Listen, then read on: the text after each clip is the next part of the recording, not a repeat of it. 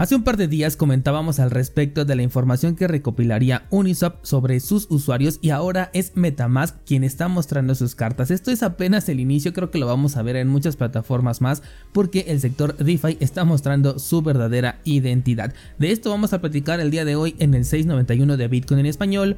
Comenzamos.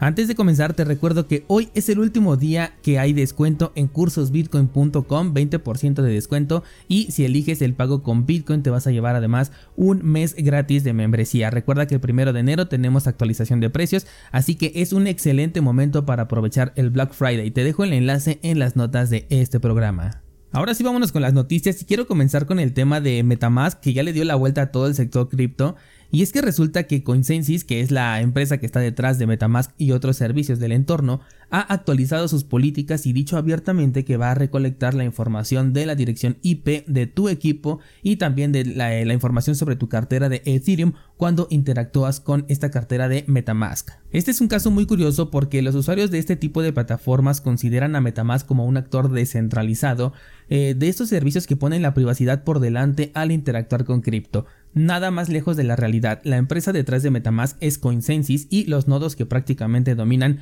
no solo a Metamask ni a la gran mayoría de carteras de interacción cripto, sino prácticamente a todo el sector DeFi en Ethereum, que son los de Infura, son completamente centralizados y si un proyecto o un desarrollo depende de una empresa centralizada, entonces su ejecución puede cambiar de un momento a otro. La cuestión aquí es que eh, en este caso específico no hay ningún cambio. Metamask a través de Infura siempre ha hecho la recolección de datos de direcciones IP de sus usuarios. Lo que ahora provoca quejas en redes sociales es simplemente porque esto se ha hecho público. La gente tiene una sensación de haber sido engañada por una plataforma que estaba en pro de la privacidad del usuario cuando en realidad nunca fue esa su intención. Ante las críticas, Consensus dijo que si la acción no era de tu agrado, pues siempre tienes la opción de cambiar de RPC por otro que no sea de Infura, lo cual pues no solucionaría el problema, solo hace que cambies el destinatario de tus datos de una empresa a otra. Esta nueva empresa puede o no tener en sus términos y condiciones la recolección de datos y si no los tiene ahora, tarde o temprano los va a tener porque estamos hablando de empresas públicas y centralizadas. La otra opción que proponen es que corras tu propio nodo de Ethereum, lo cual, bueno, no sé si hasta este punto eh, sea un sarcasmo por parte de Coinsensis. Si necesitas forzosamente el uso de Metamask, sugiero utilizar una VPN para ello. De hecho, puedes ir colocando capas de seguridad y privacidad de acuerdo a tus capacidades ya sean técnicas o económicas. Una opción básica básica sería el uso de navegador de Brave, sobre todo si lo conectas con Tor. Otra es utilizar una VPN gratuita, hay que tener mucho cuidado con las VPNs gratuitas, casi ninguna es recomendable, pero en este caso la de ProtonVPN sería una buena opción de entrada. El siguiente nivel ya sería una VPN de pago como la que te recomendé ayer de NordVPN que hoy todavía tiene descuento por cierto, y el nivel más avanzado sería no utilizar definitivamente Metamask ni ningún otro servicio de cartera de interacción. Claro que esto último pues no es una opción si tú sueles ser un usuario recurrente de los servicios DeFi. Se me queda en la cabeza el pensamiento colectivo que se puede observar en los comentarios en contra de esta situación, siendo que estamos hablando de empresas centralizadas y de un sector al que le llamaron DeFi y que sí tiene ventajas sobre el sector tradicional centralizado, pero hasta cierto punto hay una línea de la cual no se puede pasar porque ahí ya entra la centralización de, de estos proyectos DeFi.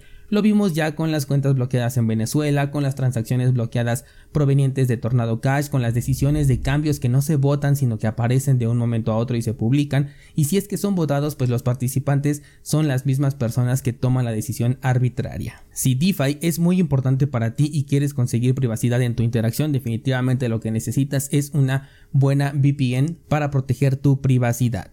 Cambiemos radicalmente de tema y ahora quiero hablarte de Ardana, que es uno de los proyectos que prometía mucho en Cardano y que simplemente ha colapsado sin antes haber existido.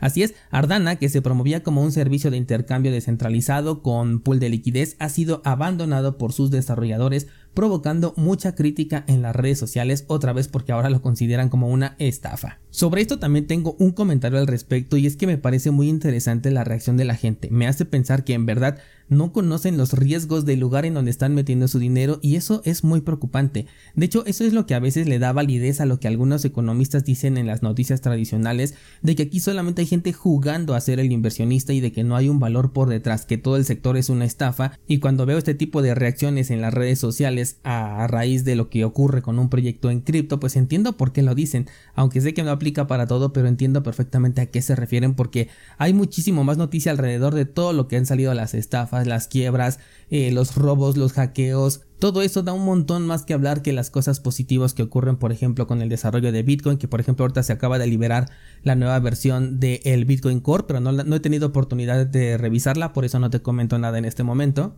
pero el ruido proviene más de este tipo de situaciones. En este podcast he sido muy claro al decirte que la forma en la que nacen los proyectos cripto no me gusta. Se inventan un token de la nada, le ponen un precio, te lo venden, están creando dinero de la nada y lo único que tú como inversionista tienes es la promesa de que un día te van a ofrecer un servicio. La gran mayoría de proyectos cripto venden una idea que apenas está en papel o con un desarrollo bastante pobre que puede demostrar que hay un trabajo por detrás pero que todavía no ofrece un valor. Esto lo dije mucho, por ejemplo, cuando hablamos de los criptojuegos. Todos fuera de Axie Infinity vendían la promesa de que un día tendrías un juego y hasta el momento muy pocos ofrecieron por lo menos un producto mínimo jugable y todos ellos con un modelo económico insostenible. Aquí sí tengo que incluir incluso a Axie Infinity. Ah, pero ¿cómo se vendieron sus tokens? Lo mismo con los proyectos cripto. Si compras un token que te vende una idea, esa idea puede fracasar porque lo que estás comprando es solo algo que se le ocurrió a alguien. No estás comprando o invirtiendo en la ejecución de la idea, sino apenas en la idea que está en la cabeza de alguien. Ardana era precisamente eso, una idea que fue mal ejecutada y ahora quedó abandonada hasta que alguien quiera retomar este proyecto.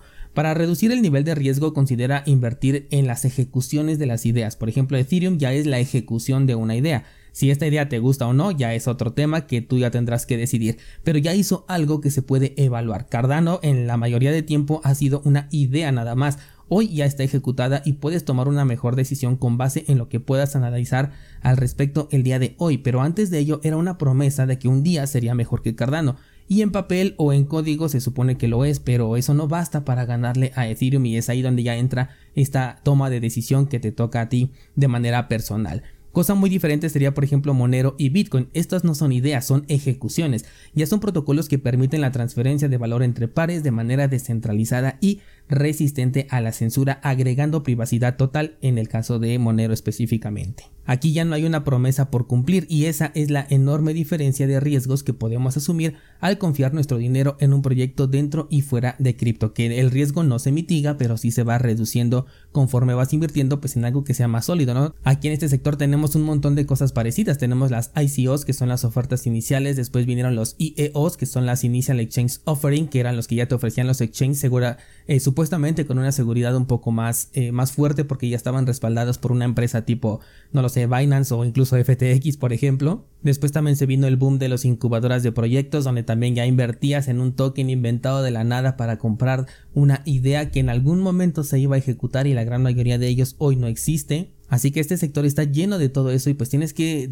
ser consciente de que eso existe para saber en dónde estás metiendo tu dinero. Menos mal que tú como descentralizado que escuchas Bitcoin en español pues ya tienes más que conocidos todos estos riesgos porque aquí los hemos tratado una y otra vez a lo largo de todos estos episodios y de esta manera pues puedes tomar mejores decisiones y responsabilizarte por ellos antes de lanzarte a la crítica en las redes sociales. No olvides que estas son las últimas horas con el descuento de Black Friday para cursosbitcoin.com enlace en las notas de este programa. Eso sería todo por el día de hoy. Muchas gracias y que tengas un excelente fin de semana.